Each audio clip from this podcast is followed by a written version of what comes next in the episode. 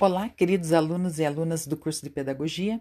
Eu sou a professora Valdirene e esse é o podcast de revisão do capítulo 2 do livro base da disciplina de Sistema de Ensino e Legislação Educacional. O capítulo 2 trata especificamente da primeira etapa da educação básica, portanto, ele vai tratar da educação infantil. A educação infantil, ela destina-se ao público de 0 a 5 anos, as crianças né, de 0 a 5 anos de idade. Essa primeira etapa da educação básica, ela está dividida em creche e pré-escola. A creche atende crianças de 0 a 3 anos de idade e a pré-escola atende crianças de 4 e 5 anos de idade. É importante lembrar que, com a emenda constitucional número 59 de 2009, a pré-escola tornou-se obrigatória, ou seja, a matrícula a partir dos quatro anos de idade, portanto, a partir do pré, é obrigatória. O Estado deve ofertar vagas para todas as crianças e as famílias ou responsáveis devem efetivar a matrícula destas crianças a partir dos quatro anos de idade. Portanto, a partir da pré-escola. É, também é importante destacar, relembrar que a responsabilidade prioritariamente pela oferta da educação infantil, dessa primeira etapa da educação básica, é do sistema municipal. Tá? Um outro aspecto relacionado à educação infantil refere-se à sua história.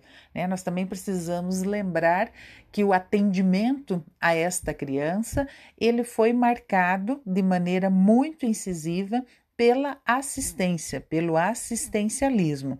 É muito recente, especialmente a partir da Constituição de 88, que esse atendimento recebe um caráter mais pedagógico.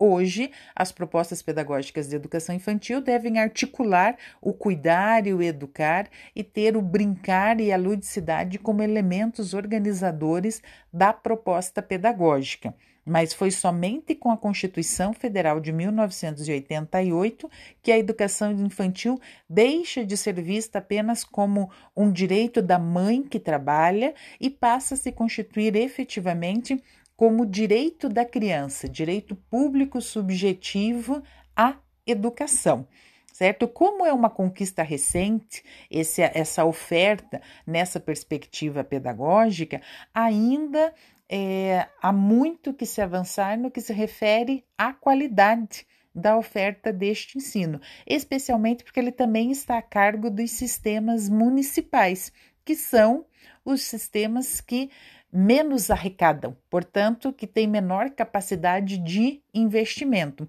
E é por isso que no Brasil, com toda a sua diversidade regional, econômica e com as desigualdades postas, você também vai ter, nós também teremos, né, uma qualidade de atendimento muito variável. Então, varia muito a qualidade desse atendimento nas diferentes regiões do Brasil.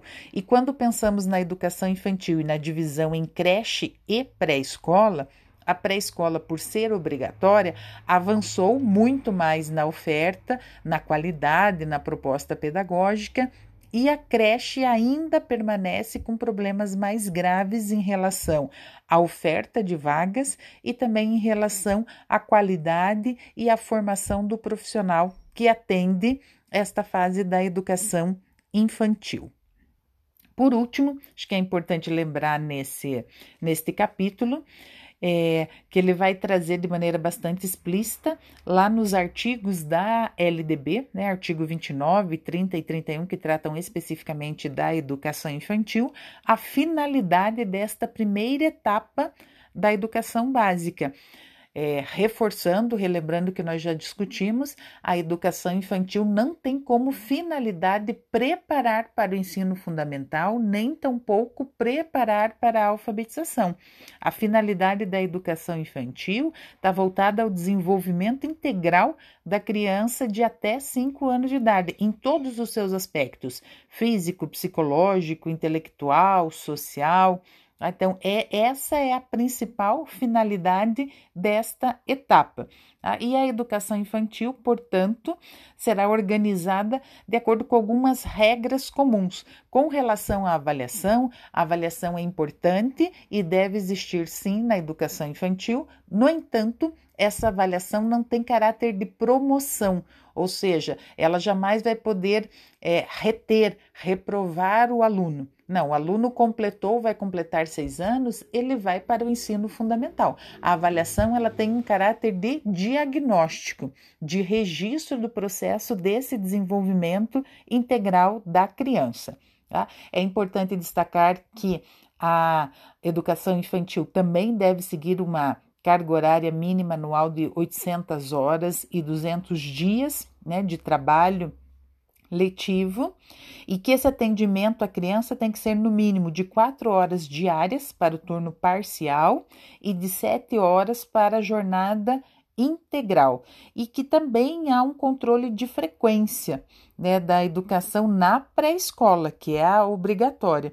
Né, e esse controle é exigido no mínimo 60% do total de horas, diferente do ensino fundamental e do ensino médio, que a frequência mínima é de 75%. Ok? Então, acho que essas são as questões principais deste capítulo 2. Bom estudo a todos vocês.